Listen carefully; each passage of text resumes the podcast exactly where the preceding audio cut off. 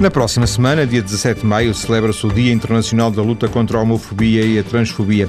E é esse o pretexto que nos leva a falar hoje de perturbação de identidade de género e, ou também podemos dizer, transexualidade.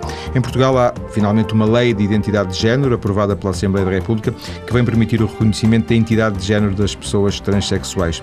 Em estúdio está a responsável pela Comissão de LGBT, lésbico, gay, bissexual e transgênero da Sociedade Portuguesa de Sexologia Clínica, a psicóloga Gabriela Moita. Gabriela, muito obrigado. Muito obrigado, eu. Boa tarde. Qual é o papel da sexologia clínica nesta questão de identidade de género? Ou seja, porquê é que, por exemplo, a, a Sociedade Portuguesa de Sexologia Clínica tem um grupo, tem um comitê que trata, que se, que se preocupa com estas questões? É uma excelente questão. Porquê que, isto, porquê que este tema ainda é um tema de questão? Hum. Uh, e, sobretudo, a grande sigla LGBT. Eh, nós hoje vamos falar fundamentalmente de transexualidade, a sigla inclui também a homossexualidade e a bissexualidade. Hoje vamos deixar de lado. A questão T tem mais implicações do ponto de vista da sexologia, do ponto de vista da intervenção médica, eh, porque algumas pessoas transexuais pretendem adequar o corpo à sua identidade de género. Ou seja, na fase, na fase em que lhes é atribuída um nome o nome normalmente é atribuído de acordo com o seu corpo, mas não de acordo com a identidade de género que vem desenvolvendo. E, e, e o que acontece à maior parte das pessoas transexuais, e eu já, já volto à sua questão quando falou de quando, quando tornou sinónimos identidade de género com transexualidade, já voltamos ali, mas portanto a maior parte destas pessoas vai pretender ao longo da vida adequar a sua forma física àquilo que é a sua identidade de género, ou seja, a identidade de género é o conceito psicológico, a sensação, o sentido e o sentimento em relação ao sexo a que a pessoa pertence. Aquilo que elas sentem, aquilo que as pessoas aquilo sentem. Aquilo que a pessoa sente que é, aquilo que a pessoa é de facto, não é? No seu sentido. Sim. E portanto é definido pela pessoa. E isto é a identidade de género. Uh, e o que acontece é que, muitas vezes, o corpo, a forma física, não corresponde. Portanto, podemos ter alguém que tem um corpo a que nós atribuímos o sexo feminino ou um corpo de mulher que se sente homem. Isto significa o quê? Porque é que nós dizemos que este corpo é de mulher? Porque atribuímos aquela forma às mulheres. É evidente que eh, nós temos muitas formas físicas como nas, quando nascemos. Habitualmente, nossa, as nossas culturas habituaram-se a definir duas formas físicas fundamentais. Mas é possível, e nós temos autoras que têm feito um longo trabalho eh, sobre esta questão, muitas outras formas do corpo. O que acontece é que, normalmente, quando o corpo tem outra forma, nós transformamos-lo e levamos a que a pessoa uh, o integre numa destas duas categorias, que é o ser homem e ser um mulher. Homem, aquela mulher parece um homem, aquele homem parece uma mulher. Às vezes diz. Às é vezes, isso, mas ainda está na dicotomia. Ainda está na possibilidade de escolhermos só ser homem ou ser mulher. Mas existem muitas outras formas. Isto significa que, quando o corpo, a genitália corresponde, por exemplo, a um pênis, a testículos, dizemos isto é um homem. Uh, muitas vezes todo o manancial hormonal e mesmo genético pode não coincidir exatamente. Não é, não é o caso da transexualidade. Pode acontecer que fisicamente tudo isto é coincidente e, no entanto, a, idade, a identidade de género é que não coincide com esta forma. Uh, não coincide no sentido da nossa atribuição. Porque nós dizemos que aquelas pessoas com aquela forma física são homens ou mulheres. Ora, esta atribuição é uma atribuição que as sociedades definiram decidir assim. E, portanto, é esta, é esta a grande questão da identidade de género. Uh, haverá esta rigidez tão grande ou, de facto, nós temos uma possibilidade de uh, transversalidade muito maior? E isso é que nos últimos anos tem vindo a ser colocado em questão. Há corpos em que o pênis ou a vagina ou a vulva não têm uma forma tão clara quanto isso. Eh, e não estamos só a falar do hermafroditismo, não estamos só a falar da intersexualidade, estamos a falar de desenho de corpo que efetivamente não corresponde a nada tão, tão óbvio assim, a nenhum estereótipo. Portanto, estas pessoas não entrariam nesta dicotomia do, do homem ou da mulher, do, do, macho ou da fêmea, se quisermos, passar para uma, para uma categoria ainda mais acima destas e menos social, se quisermos, na sua forma física. E na maior parte dos casos, o que acontece às crianças que não têm uma forma clara é que são operadas para poderem ter, e cá está, colocarmos nas categorias dicotómicas. Sim na categoria certa, aquele que acham que é, seria o certo. Porque nós assumimos que só existem duas, que é o macho e a fêmea. E, portanto, claro que isto depois tem muitas implicações em termos da reprodução, em termos das questões hormonais, em termos. Enfim, alguns autores falam inclusivamente do desenvolvimento cerebral a dois níveis, eh, mas nós estamos. Esta área é absolutamente deslumbrante porque eu diria que é a área que vem eh, destruir a rigidez de género que as sociedades criaram de facto, nós uh, fechamos em que e colocámos as pessoas em gaiolas, não é? E criámos esta rigidez de possibilidade de ser. E de facto o ser humano tem muitas mais possibilidades. E eu penso que as pessoas transexuais, de facto, vêm quebrar esta barreira e mostrar que é possível. São possíveis múltiplas combinações. Não é porque nascemos com um corpo que nós imediatamente somos homens ou mulher. Não é o desenho do corpo que determina a nossa identidade de género. Assim definimos, mas esta não é a realidade da vida das pessoas. E, portanto, quando falamos de identidade, e agora então voltava à questão uh, que colocou no início, quando fazia Sim. sinónimo identidade de género e transexualidade.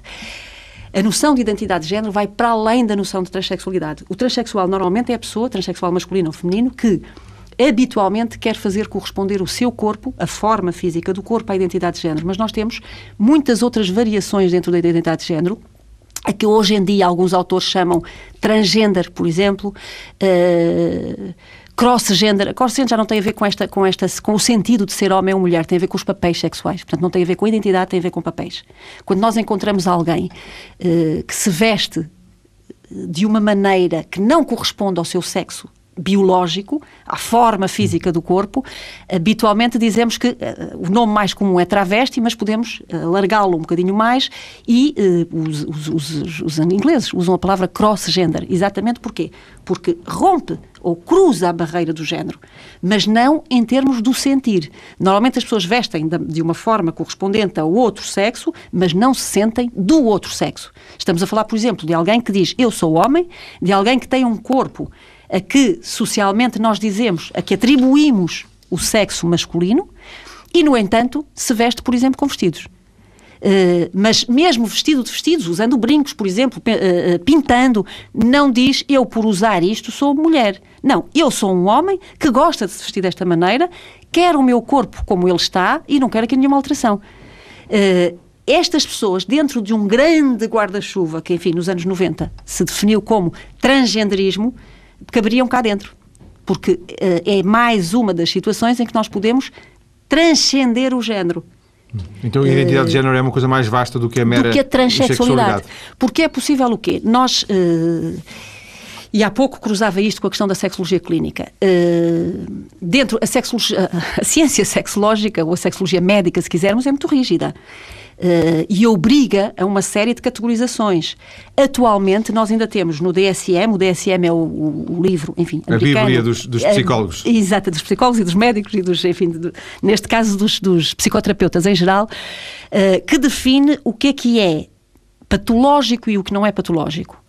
Uh, em algumas situações tem a ver com situações de saúde, por exemplo, e de adaptação social, e estamos a falar de algumas patologias uh, do foro psicológico, estas questões da sexualidade normalmente enquadram-se, até então, numa categoria que se chama perturbações da sexualidade ou disfunções sexuais.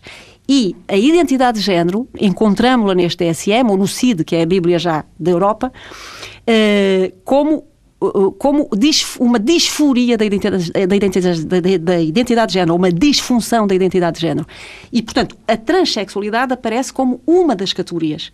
Digamos que há aqui um, um, uma variação muito grande entre a sens, a, a, o sentimento de que se pertence a um sexo diferente do corpo, do, do desenho do corpo, e querer transformar o corpo todo de acordo com esse sentimento, até ao sentir que se pertence a um sexo diferente do corpo e não querer fazer transformação nenhuma física.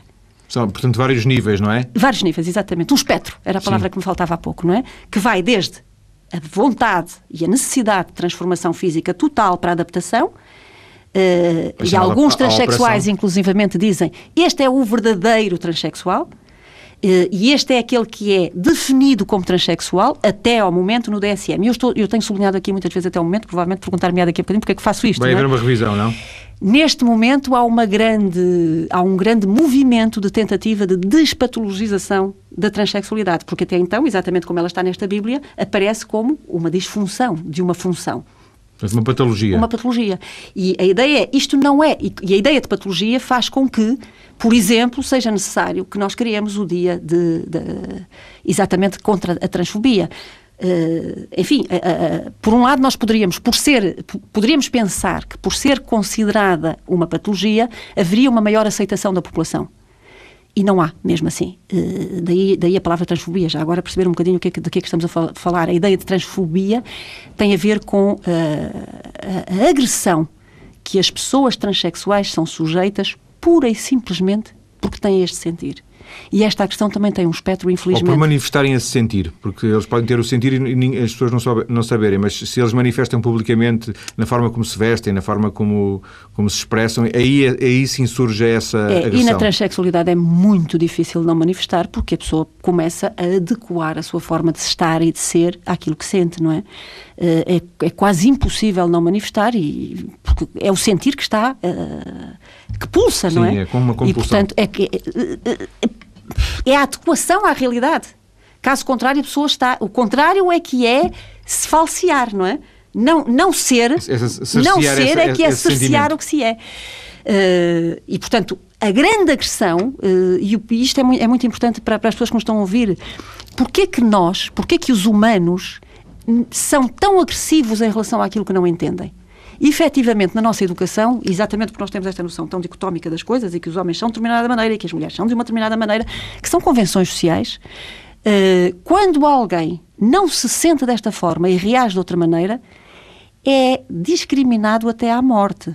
E, e, e, quando eu estou a sublinhar aqui até à morte, é de facto uh, um dos limites do espectro, mas infelizmente o nível de agressão, de espancamento e de assassinato em relação aos transexuais é enorme pura e simplesmente porque as pessoas não entendem. E ao não entender, o que é que, o que, é que tentam fazer? Destruir, eliminar, matar. Sempre assim foi, temos... mas não terá que ser sempre assim, não é? Esperemos que não seja, não é? Esperemos que dentro em breve não seja necessário o dia eh, este dia 17, este dia de, maio. 17 de maio. Por curiosidade, uh, Gabriel, este assunto que lhe interessa tanto, interessa-lhe tanto porquê?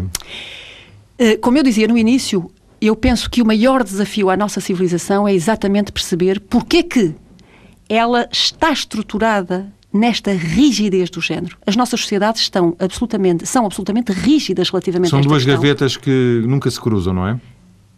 Uh, quando diz duas gavetas... gaveta, o homem e a mulher. Um gaveta, o homem está numa gaveta, a mulher está numa outra gaveta. Por exemplo, exatamente, e isto traz. Eh, exatamente, a nossa a, a, estrutura social tem sido feita dessa forma. Está em mudança, e está em mudança também muito devido ao grande movimento de libertação das mulheres e à a primeira grande ruptura.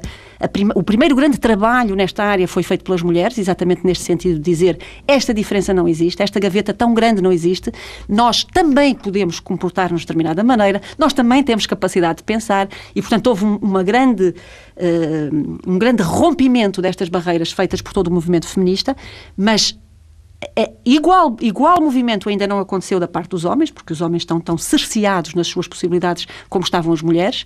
Eh, claro que a sociedade lhes, dá um, lhes deu um poder maior, mas é um poder que muitas vezes se vira contra, contra os homens, não é? E, e eu penso que este vai ser o novo movimento deste século, não é? O século XX de alguma maneira quebrou a barreira por parte das mulheres, eu espero que o século XXI quebre a barreira por parte dos homens. E quando estas barreiras estiverem diluídas, nós vamos perceber que afinal não temos homens nem mulheres, temos pessoas.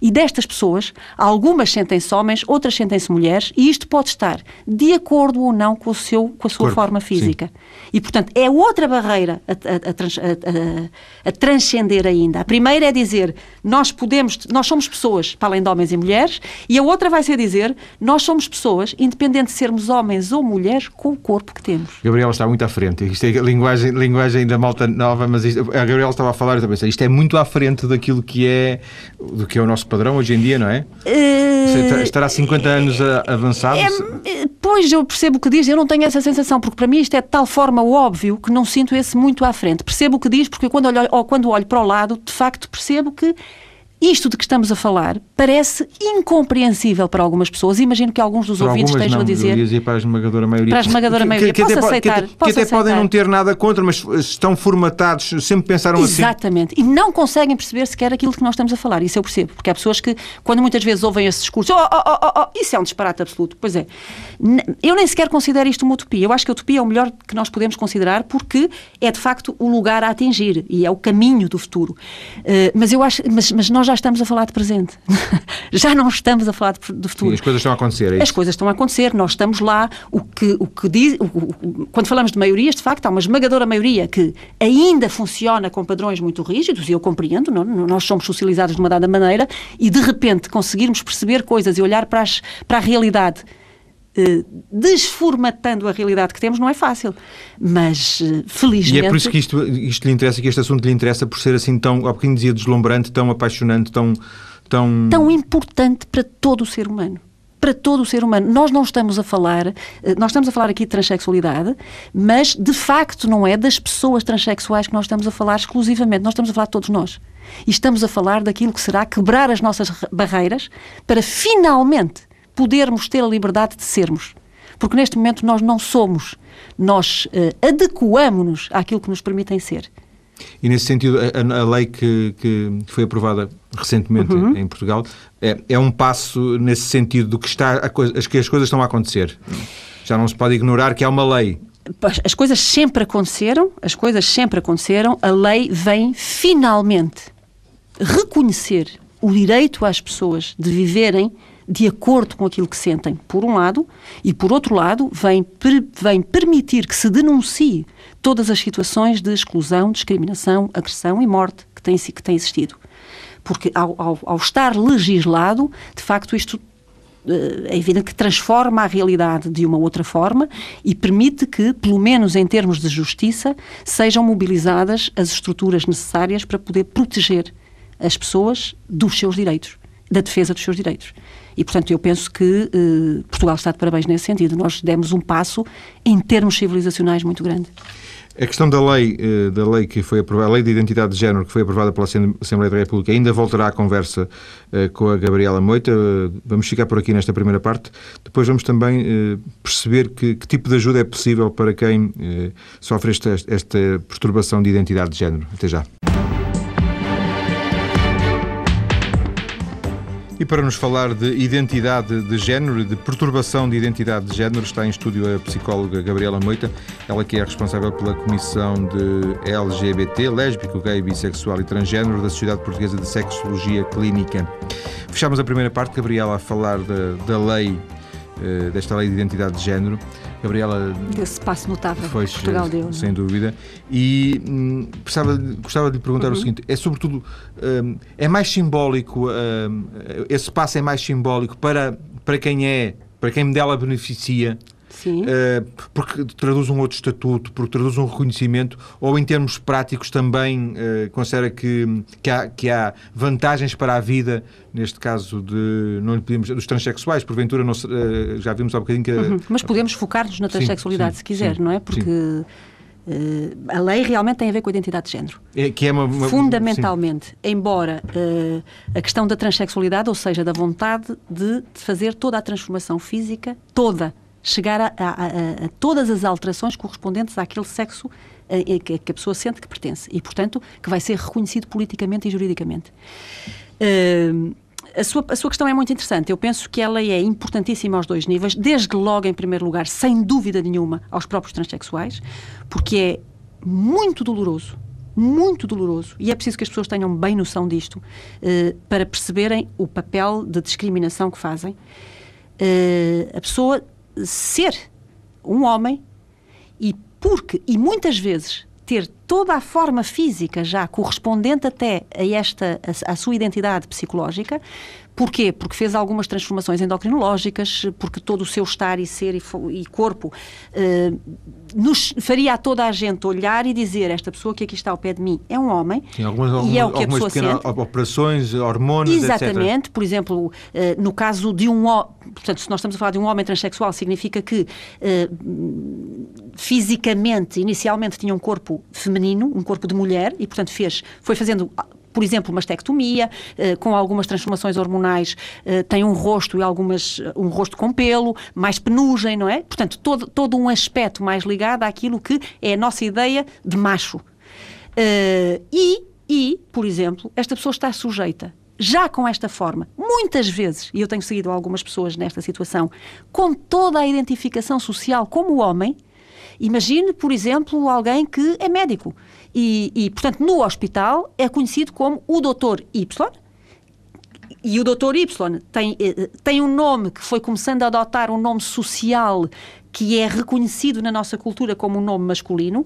E, no entanto, quando o Doutor Y, por exemplo, está numa sala de espera e é chamado num avião, e é chamado, por exemplo, é chamado pela Doutora Joana.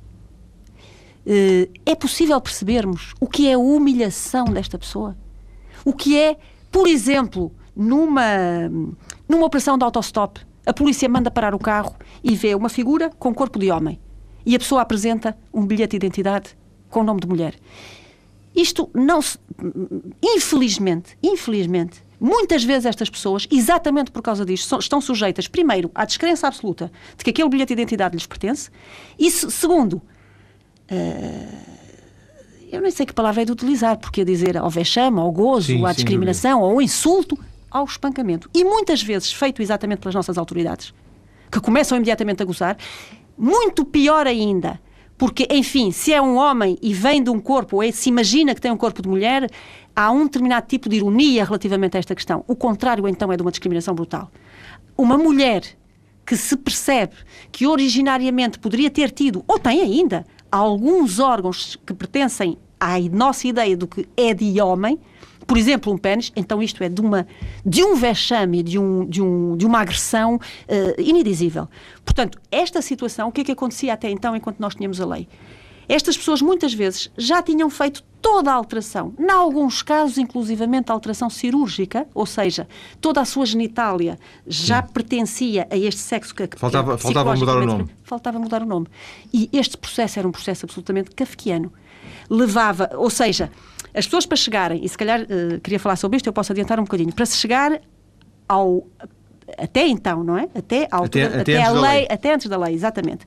Ao momento em que é possível pedir a alteração do nome, tinham que passar por um processo uh, de muita, muita medicalização, ou seja, serem vistos por psicólogos, psiquiatras, uh, endocrinologistas, cirurgiões, e, portanto, toda esta gama de, de, de clínicos ia fazendo a sua avaliação clínica sobre aquela situação e sobre este quadro e permitindo que ele passasse de uns níveis a outros. Ou seja, a primeira etapa normalmente é feita pela avaliação psicológica. Uh, se a pessoa sente que, que tem esta, esta não é que é terrível dizer que não, que não é uma harmonia, não é? O que a pessoa sente é que. dizer conformidade, mas também não é. Também não é. Não há aqui uma palavra certa para isto, mas o seu, o seu, o seu sentir psicológico, porque eh, não é conforme o corpo, não é? Não é conforme a forma que sente. Para algumas pessoas, porque para alguns. Uh, algumas pessoas com uma identidade de género que não está de acordo com o corpo, não lhes importa nada.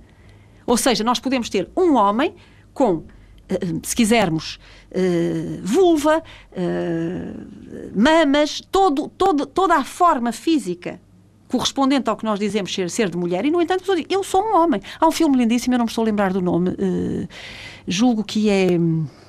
Não me lembro do nome, mas em que a dado momento nós vemos um corpo de homem, é capaz de se lembrar agora quando eu for descrever, julgo que é irlandês e, o, e é sobre transexualidade, exatamente. Será o Crying Game? Não. O corpo é de homem, com pênis ainda, e, e, este homem, a dada altura, é-lhe dito: Mas como é que tu, tu és um homem se tens um pênis? E ele diz: Isto é um bocado de carne que eu aqui tenho. É uma, é, uma, é uma passagem belíssima. E esta pessoa não estava nada preocupada com a existência de um pênis no seu corpo, nem com a forma do corpo. Porque a observação deste corpo era claramente a do corpo de homem e ele dizia: Eu sou uma mulher. Portanto, aqui temos uma situação que para alguns transexuais e para alguns que me estão a ouvir devem estar muito zangados comigo, porque não gostam nada que se fale destas questões, ou seja, consideram que isto, isto de que eu agora estou a falar é outra coisa e não tem nada a ver com transexualidade, faz parte exatamente de questões de identidade de género, mas um verdadeiro transexual, a pessoa que se sente de uma determinada. Uh, e isto é muito interessante para nós refletirmos e para, para exatamente para, fazer, para rebentarmos com estas barreiras todas de género. Se eu me sinto pertencente a um determinado sexo, porquê é que eu tenho que ter o meu corpo de acordo com isso?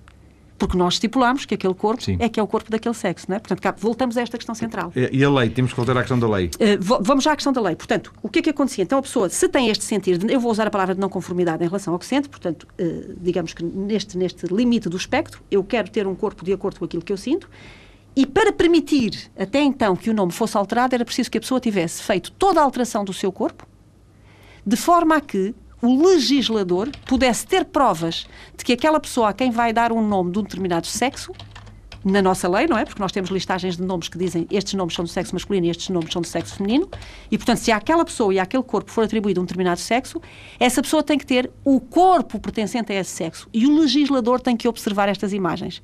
Portanto, as pessoas passam por uma avaliação psicológica e o psiquiatra e o, e o psicólogo fazem primeiro aqui. E aqui esta parte tem alguma importância no sentido em que, em alguns casos, nós podemos ter uma, alguma perturbação de outro nível e a pessoa, uh, por um delírio, estar convencida num determinado momento da sua vida, enfim, como é possível a pessoa estar convencida que naquele momento é uh, uma parede ou é uma cadeira, sim, não é? Sim, Temos sim, delírios deste tipo e que estão circunscritos a algumas patologias. E a única coisa que é preciso fazer é que é exatamente este diagnóstico diferencial, ou seja, esta pessoa que tem este sentir não tem nenhuma patologia.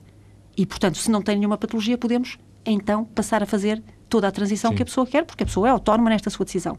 A seguir passa para a endocrinologia, e esta é uma das regras da Ordem dos Médicos, é preciso que a Ordem dos Médicos, portanto, a Ordem dos Médicos recebe a declaração do psicólogo e do psiquiatra exatamente a, a, a dizer que a pessoa está em pleno uso das suas capacidades mentais, e, portanto, aquilo é uma decisão uh, individual, uh, possível, não há patologia, a partir daí dá permissão a que todo este processo endocrinológico e cirúrgico comece. Só no final deste processo todo feito, e portanto, quando o legislador tem na mão as imagens de um corpo que pertencem àquele sexo, é que podia então começar o processo agora de tribunal de atribuição de um novo nome. O que é que aqui nós reduzimos? E vamos pensar assim: este processo é, era, era absolutamente eh, agressivo, diabólico. Porque está a ver o que é a pessoa ter o esforço e a obrigação de, quando um corpo ainda não está mudado, dizer aos outros: eu sou, no caso de uma mulher, por exemplo, eu sou um homem. E esta prova, não, não estando em lugar nenhum escrita, era muito complicada. É mais fácil. És um homem, mas como é que tu és um homem? Está aqui no meu bilhete de identidade. E o processo de transformação do corpo começa então a fazer-se. Ou seja, inverter este processo é o que tem sentido. Portanto, hoje em dia é, é hoje muito mais fácil atribuir um novo nome é muito mais fácil desde que a pessoa tenha o diagnóstico psicológico feito e tenha iniciado todo o processo. A partir desse momento, e, e, já não precisa de ir a tribunal, é feito através da conservatória, exatamente com a declaração médica de que uh, tem um diagnóstico desta perturbação da identidade de género e, portanto, tem direito a esta transição de nome. E estes processos já começam a ser feitos os dois em paralelo. Ou seja, quando a pessoa, quando, quando alguma transformação física está, da, está próxima daquilo que é a nossa expectativa de um corpo em relação a um sexo, a pessoa já pode dizer que é daquele sexo sem que os outros questionem, porque vai mostrar Sim. o seu bilhete de identidade correspondente. Enquanto, enquanto a Gabriela fazia esse, esse relato, eu estava-me a lembrar que, porventura, não será nada do outro mundo, infelizmente, mas que uh, o nível de suicídio ou tentativas de suicídio será muito elevado neste tipo de, de pessoas. Altíssimo, como imagina, altíssimo, uh, porque isto não é fácil. Não é fácil a pessoa sentir que não é sentir isto é sentir que os outros nunca vão aceitar isto. E é evidente que cada um de nós também não aceita, porque nós nascemos muito rapidamente, estamos formatados, não é? E, portanto, mesmo a criança que começa a perceber, e muitas vezes esta, é esta identidade, muitas vezes é, uh, uh, e aqui os autores não estão bem de acordo, eu penso que pode, em muitas fases da vida isto pode acontecer, porque uh, o que eu tenho assistido é algumas pessoas que nem sempre sentiram esta descoordenação desde muito cedo. O que sentiam era qualquer coisa muito estranha que não tinha nome, portanto, ela não era identificada como esta dificuldade, não, não sentiam afinidade em muitos estares e só na adolescência começaram a perceber o que é que aquilo era exatamente. Embora a maior parte dos autores o que considera é que a identidade de género se define por volta dos três anos. Mas, como lhe digo, isto é uh, relativamente polémico. Sendo que nessa é? fase, ainda por, ainda por cima, se pode confundir com a homossexualidade, não? É, é uma, questão, uma questão muito importante e curiosa esta que traz. Eu não me sinto bem comigo, será que eu. Há logo ali, pode haver logo ali uma ligação? É, normalmente o que acontece é, é exatamente uh, esse tipo de dúvida.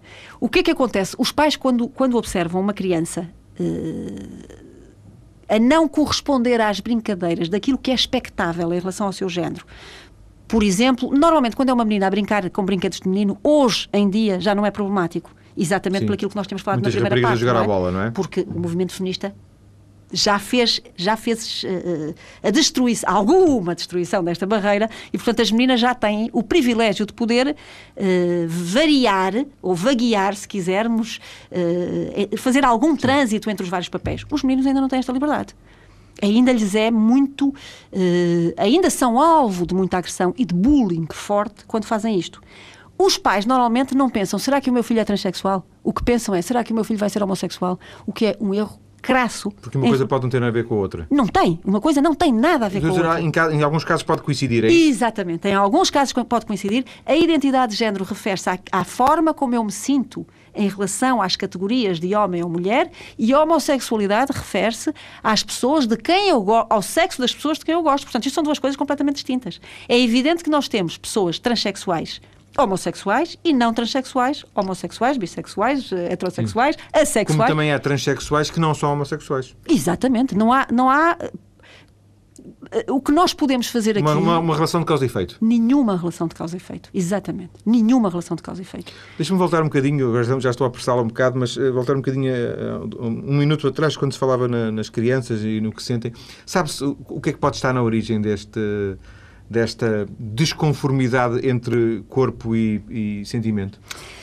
Uh, não, há muitíssimas teorias. teorias e eu aqui colocava a questão: o que está na origem da nossa incompreensão é que é a grande questão. Não é o que está na origem disto, é porquê que nós não aceitamos esta, esta não conformidade. Porque, pois lá está, eu, já estou, também sou eu que estou a fazer uma pergunta, se já, já, já estou dado, mas uh, sem o que pessoas... nós não compreendemos, normalmente pois, percebemos assim. E, estatisticamente eu percebo. Diga, diga pessoas que, já... Eh, têm uma, uma conformidade entre as duas coisas e depois há uma em 100, o número não bate certo, mas não interessa, neste caso, que, que, não tem. E Exatamente. o que é que levará...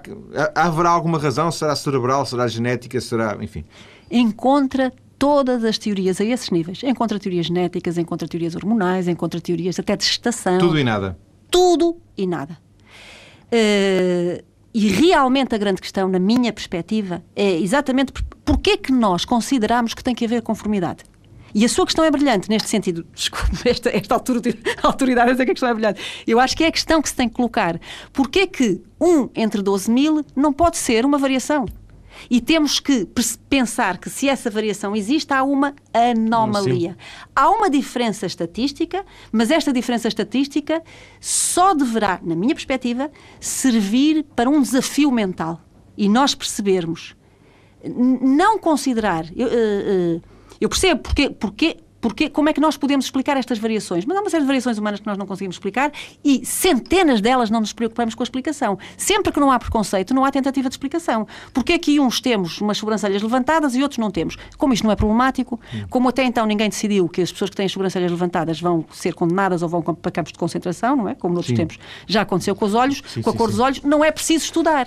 Ora, e também são variações. Há pessoas que têm determinado tipo de rosto que lhes dá até uma qualidade estética extraordinária e ninguém vai estudar porque é que é aquela pessoa entre 15 mil. E, no entanto, é. Aqui vai estudar-se porquê? Naturalmente, eu percebo isto, isto. E voltávamos à questão. Qual é a necessidade de estudar isso? No fundo, é isso que está a dizer.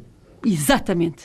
Claro que isto. Porquê põe, é que vamos perder tempo com. Põe em questão, põe em questão toda a nossa organização social toda a base da organização das nossas culturas. Desde logo as questões de reprodução, desde logo a, a organização da parentalidade e da, da conjugalidade.